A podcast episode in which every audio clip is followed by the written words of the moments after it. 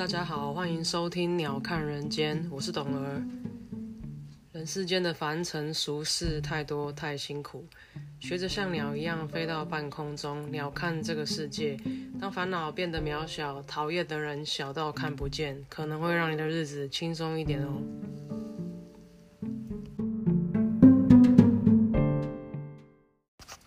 Hello，大家今天过得好吗？今天是五月二十五号，星期三。嗯，很快就来到五月的最后一周，嗯，算倒数最后一周嘛，因为下礼拜还有三天。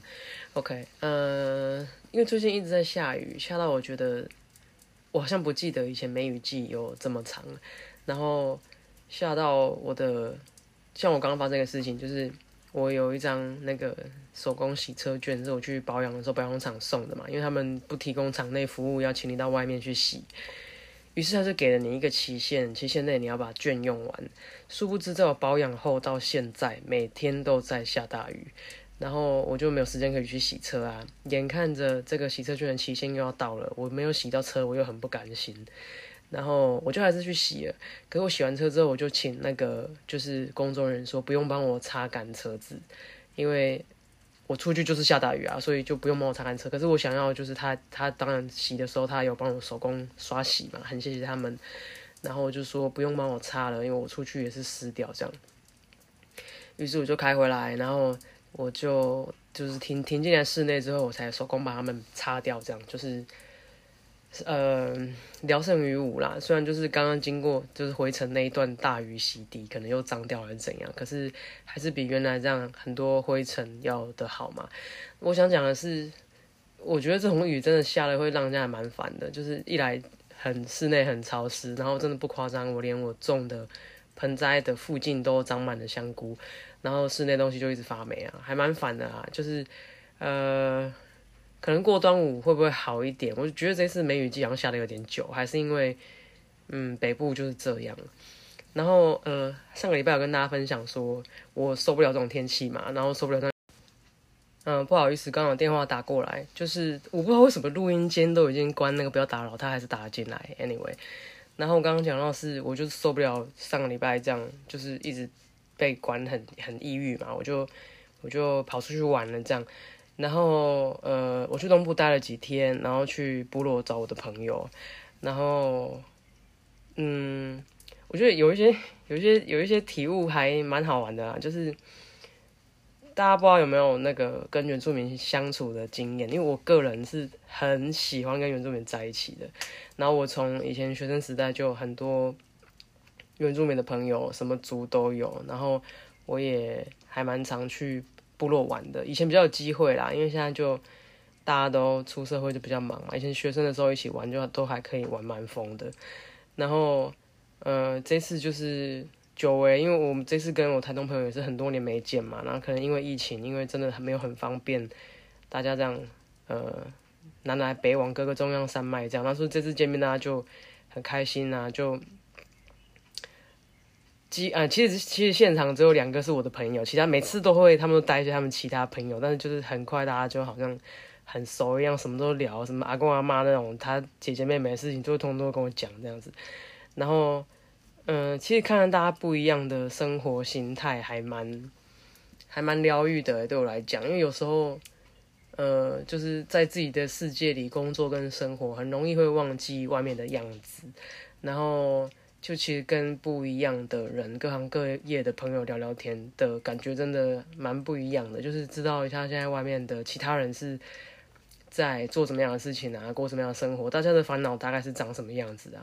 然后我觉得也因为他们真的就是很豁达的民族吧，就是有一些事情从他们的口中讲出来，就变得那么。这么豁达的面对啊，就是很很很轻松的看待这些事情，我就觉得我自己真的太钻牛角尖了。然后其实这一趟，我觉得我得到最多启发是这个吧，就是跟这些嗯很纯真的朋友聊聊天呐，然后然后听听他们的烦恼，听听我的烦恼，然后发现就是好像都不是什么大事情啊，好像好像在一起就是唱个歌，一起一起喝个酒，好像都还 OK 这样子，然后。比较好笑的是，因为我们后来就大家喝开了，就有人提议要去唱歌嘛。可是因为我是去休假，但他们很多人隔天都还要上班，我就有点反对这个事情。我就说，要不要？因为我会待几天嘛，要不要我们假日前再去？因为你们这样隔天怎么上班？那他们就是真的很热情，就很坚持要一起去唱歌什么的。好，我们就一起去了，然后真的也也玩得很开心这样子。那隔天这几个人上班就很惨了。然后，嗯，这大家都知道，就是虽然不是每个原住民都很会喝酒跟唱歌，可是大部分的原住民都很会喝酒跟唱歌。大部分也有那种五音不全的，但是真的很少数。然后。反正跟他们去玩就很像在听演唱会啊，每个都又会唱又会跳，我就在那里当观众就好了，就很好玩。然后，嗯，我觉得也有赖于，因为他们就是白天他们都各自忙各自的嘛，然后我自己白天有帮我自己安排一些晒太阳跟运动的行程，因为这晚上太喝太多酒了，白天要出去那个消耗一下，我就发现几个。我还蛮喜欢的公园，有一些是要收费的哦。因为很讶异，在台东市区竟然有要收费的森林公园。那因为我太好奇了，我还是付费进去看了。然后，嗯，因为我是我觉得使用者付费是很好的观念，因为好的地方真的需要人力跟资，就是金钱来 maintain，不然它没办法维持那么干净嘛，这些树木整洁什么的。然后那个公园很棒，它在台东市区，好像叫台东森林公园还是什么的。腹地还蛮大的，然后它就在呃台东的军用机场那个志航机场旁边，所以你在那个公园里面运动的时候，抱歉，你在里面运动的时候呢，如果刚好遇到战机训练的时间，你可以很近距离的看到战机的起飞跟降落，然后因为像我的眼睛可以看比较远嘛，那个距离近到我看得到驾驶舱的人，就是我看得到开那个战斗机驾驶舱的。驾驶舱的驾驶员，那个 pilot 不是会像阿汤哥这样子，会戴一个安全帽，然后有一个有一个像蛇管的呼吸器，有没有？你可以看到那样子的形象，诶。然后我自己觉得很震撼，就是因为非常近，很有临场感，那跟看民航的飞机是不一样的感觉。然后这个是在台东市的部分，那虽然前几天。我去花莲嘛，那七星潭那边大家都知道，七星潭那边有一个空军的基地，他们飞的应该是不一样的飞机啊。因为你在七星潭躺在海边看海，你也可以看得到，呃，飞机起飞嘛，然后降落看不看得到？我没有注意，因为我只有看到起飞，可是那个距离是有差的，就是虽然海边空旷，声音很大，可是那个飞机是稍微远一点的。但你在呃台东森林公园这边运动的时候，你看到的战机起降是很近的那一种，就是。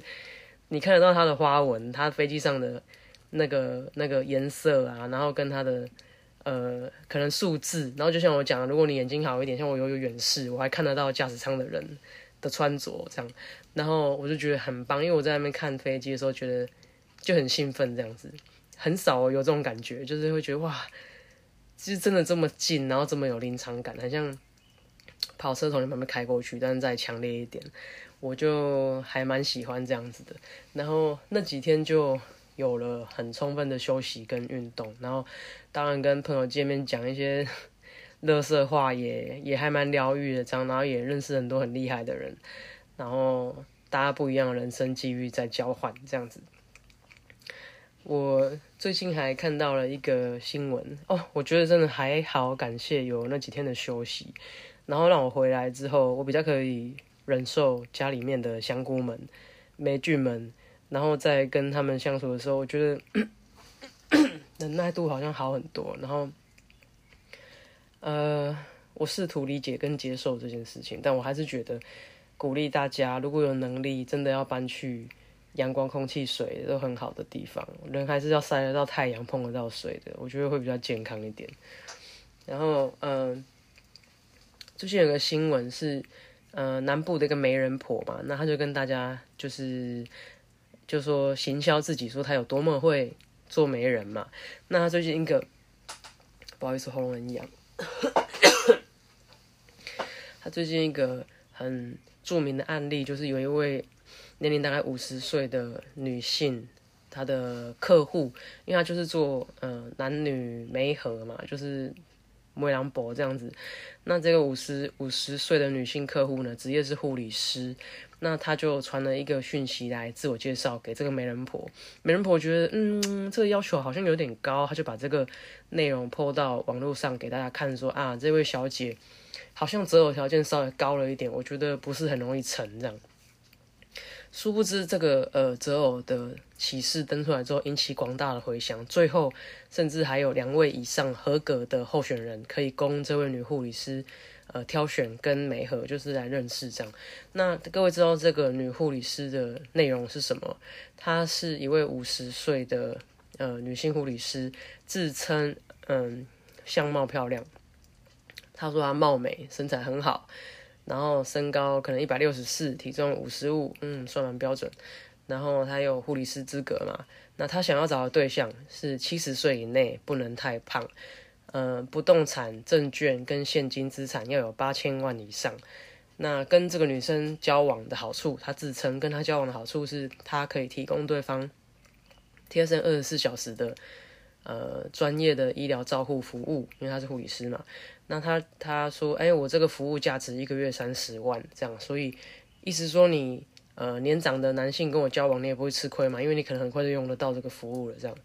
那这个讯息贴出来之后呢，就网友就当然就两极看法嘛，有的人觉得说，哈，你都五十岁了，嗯，贴这样的条件会不会很强人所难？这样，有的人觉得，哎，为什么不行呢？既然他都说他外貌条件很好，人家有专业资格，有有专业护理师执照嘛，那。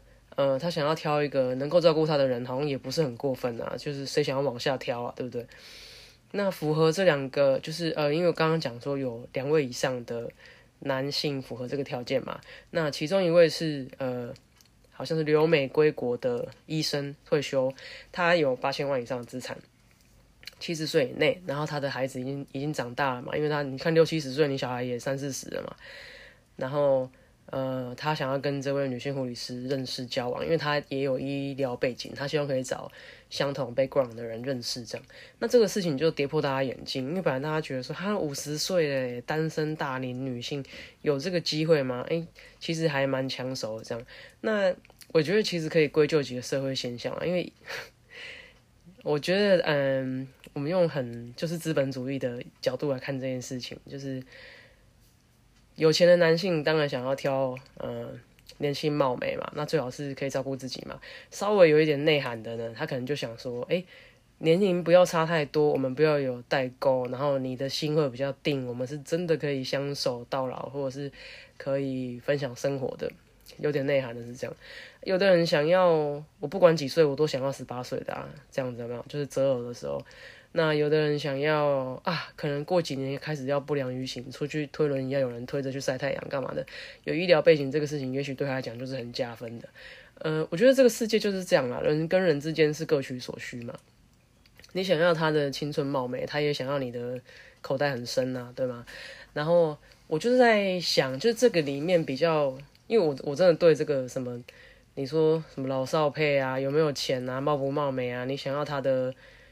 呃，就是各取所需这种感情，我一点意见都没有。我真的觉得就是大家喜欢就好了。我比较好奇的是，为什么这个女性护理师会要求对方要有八千万的资产？我的意思是，这个八千万是怎么样来的？于是我就做了一下计算。大家有没有听过四趴法则？四趴法则就是，呃，就是市场上流传的一个法则，就是说，有一天，呃，当你打算要退休的时候，你必须要。存到一笔钱嘛，那你要怎么算出来说你以后每年呃的生活费，就是我退休我都完全不工作哦，然后我要我要有怎么样的方法来维持我退休后的生活，也就是说我要存到多少钱我才能够退休，然后就延伸这个四趴法则出来嘛。四趴法则的算法呢，就是好你算，假如说呃你有一笔钱。以以我自己来讲好了，那我可能比方说，我设立的目标，假如说是两千万，我存到两千万，我就要退休。那这两千万是怎么来的呢？两千万的算法就是，假如说我有存到两千万，那这两千万我拿去投资啊，股票或债券或是房地产，任何一个投资项目，只要它的稳定年收益有四 percent 以上，或是保守来说，年化报酬率有四 percent，比如说我把它投入指数型基金啊，我把它投入，嗯。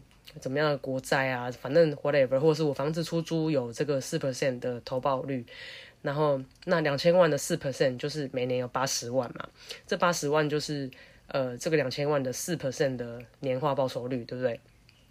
也就是说，假如说我算起来，哦，我每个月，比方说，呃，我每个月的基本生活开销要大概六万块。举例好了，我退休以后，假设我退休以后每个月哦，基本开销我去，比方说医院去看看医生啊，我想要偶尔出国啊，我想要吃点好吃的啊，我付房租什么的。假设我一个月的基本开销是六万块，那我算起来一年是不是留一六六二十二，就七十二万嘛？那一年的我一年完全不工作，我需要的花费是七十二万嘛，对不对？那就假设七十二万，我们就估八十万好了，估啊，可能还要保险，可能要缴税，我们就估一年我需要花八十万。这八十万再往回去推四 percent，就是我要存到两千万的本金，我就可以退休。前提是这两千万我投入每年有固定四 percent 的年化报酬率收益的投资型的商品嘛，对不对？那不管它是什么标的，刚刚前面讲过了。那这样子的收益可以带给我每年有八十万的呃的收入嘛？那每年有八十万足够支付我每个月六万多块，将近七万块的生活费，够了，那我就可以退休了。但是是一个人哦，也就是说，假设你们是夫妻档、妻妻档、夫妇档，whatever，你们是两个人决定一起做这个事情，那你们算起来两个人的呃消费观差不多。呃，金钱观、价值观等等都差不多，两个人也可以一起到老。好，那这样子的话，两千万就是一个人哦，所以你们两个人要存到四千万，就一个人要两千万。那用这个方法来推，我就来理解，就是这前面讲的这个女主角，她想要对方至少有八千万以上的资产是怎么算出来的？八千万的算出来的四 percent 呢，就是未来她跟她这个未来先生的退休生活，每年会有三百二十万。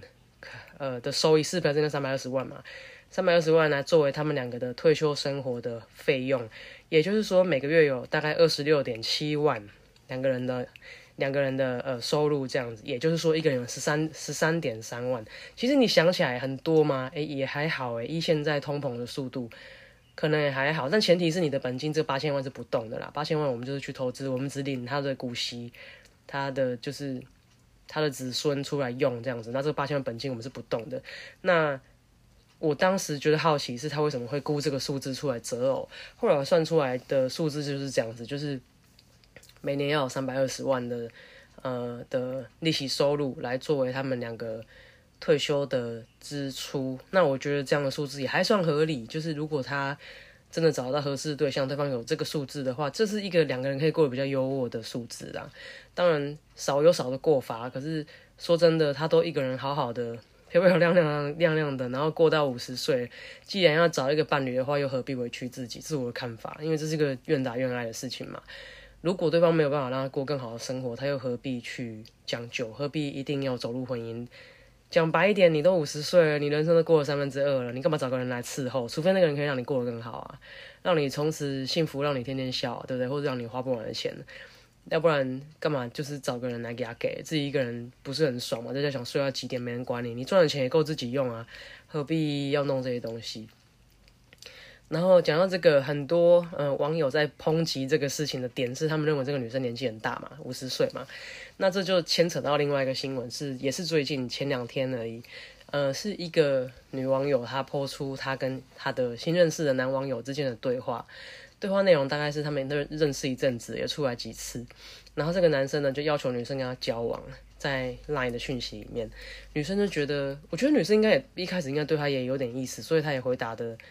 蛮给面子的软钉子，他就说：“哎，我们才认识不久，那我可不可以花多一点时间认识你？这样突然说要交往，我觉得有点太快了。”这样，结果这个男生就回答的很没礼貌，我觉得蛮白目的。他就说：“哦，我们不是聊得很愉快吗？而且你已经彭佳慧了。”哎，那女生就问他说：“哈，什么意思？什么彭佳慧？”他就说：“哦，你大龄女子啊，哈哈哈哈哈。呃，而且你不是已经三十几了吗？”呃，再拖对你也不好吧？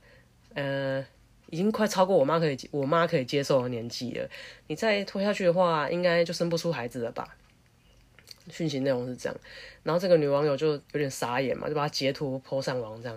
大家不知道知不知道大龄女子这个事，我没有听过啦，但我知道她是彭佳慧某一首歌的歌名这样。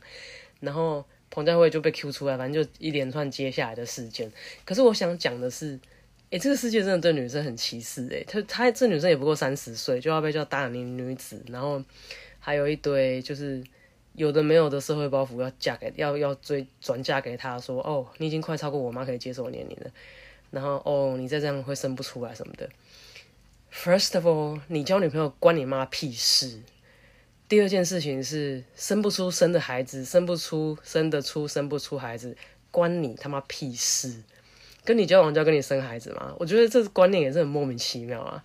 就是现在医学那么发达，你真的想生，你有钱有的是有办法生啊，生不出来你怎么不怪自己口袋不够深？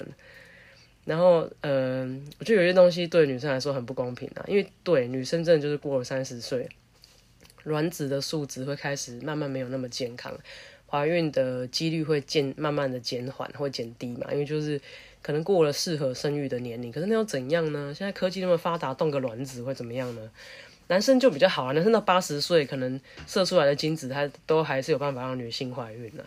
可是，呃，女生可能有一些先天小条件上的限制，就是可能母体没有那么适合嘛。就如果年纪过了一个 certain level 的时候，但那又怎样呢？就是不能生小孩又怎样？然后，嗯，我不晓得。我就现在科技那么发达，然后替代方案那么多，可以领养小孩那么多，也有一些国家有合法代理孕母的呃服务，为什么一定要好像几岁之前没生就太老，几岁之前？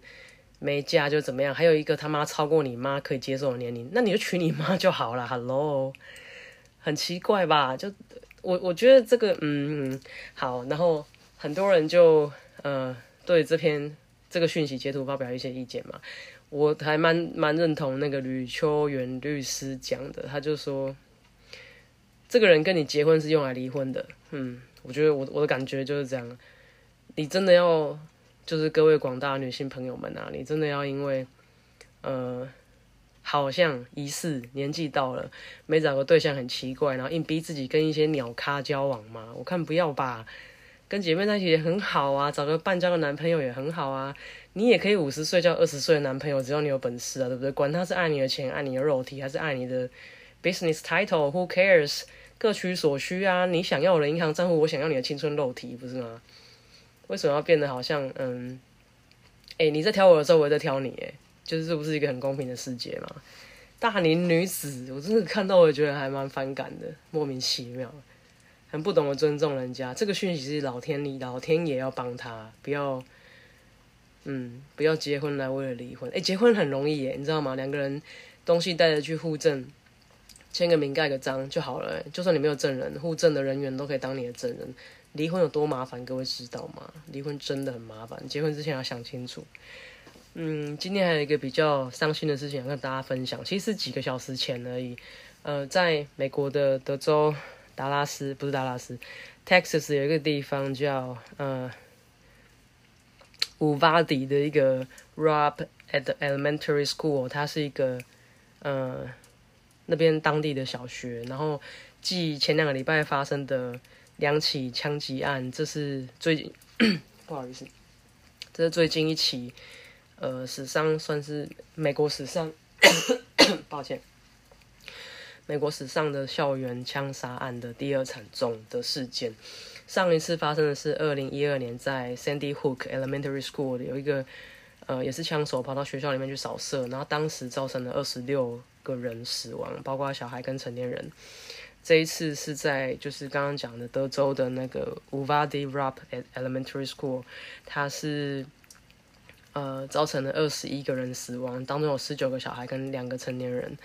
然后这个枪手呢是一位十八岁的，他叫 Ramos，嗯，他在当地高中毕业的。然后我现在因为我们还没有得到更多讯息嘛，那只知道他在他也是预谋犯案，因为他在。IG 有先预告一些，就是有行为言行举止有点怪异这样，然后 tag 一个女同学，然后因为那个女同学觉得很害怕，还回答他说：“请你不要 take 我，因为你拿你拍了一个枪的照片 take 我让我觉得很恐惧这样。”然后。这个十八岁的枪手 Ramos，他还在出门之前先枪杀了他的奶奶，然后再开车，因为美国十六岁就可以开车嘛，开车到这个小学，然后弃车之后就拿手枪跟步枪进去学校扫射，然后造成很严重的伤亡。那我们可以知道是很快，呃，就是马上又要选举了嘛，那可能很快又会有一些用枪。跟就是枪支合不合法这个事情的的争执，我必须说这是一个假议题啦。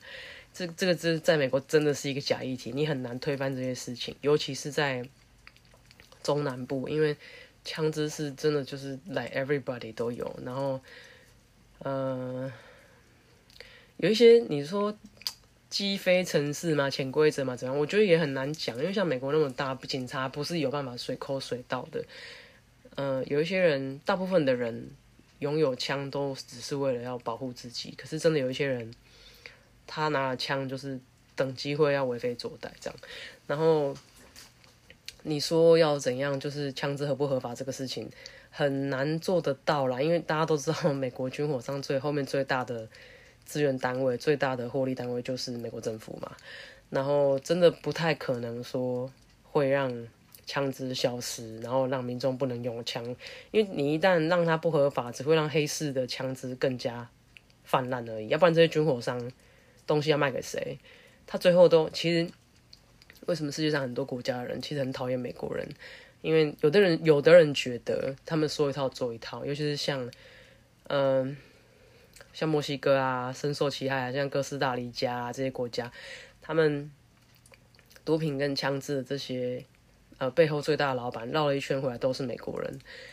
不好意思，包括像这些战争的背后，你很难。想象说后面没有呃美国人的插手啦，就是很难讲得清楚啦，因为抽丝剥茧下来，武器总要有人供应制造嘛，毒品总要有人供应制造嘛，然后呃没有战争，武器就不会有销路啊，各国就不会有军购的预算啊，那没有毒品就不会有呃可能因为要呃我不知道交易还是怎么样的那个拥枪自重啊，各个帮派需要。增强自己武力啊，这些东西，这个都环环相扣嘛，可能都不是大家想的那么干净。那有你也不，当然我也不能，就是我谁啊，我也不能出来说啊，你一定有，你一定有沾到，你一定没有。我我其实不知道啦，但我觉得事情可能也不是那么单纯这样。然后，所以我才会说枪支合法这个事情是假议题，因为很难有什么改变啊。嗯，还有什么？大概讲吧，二十几分钟哟。这个礼拜。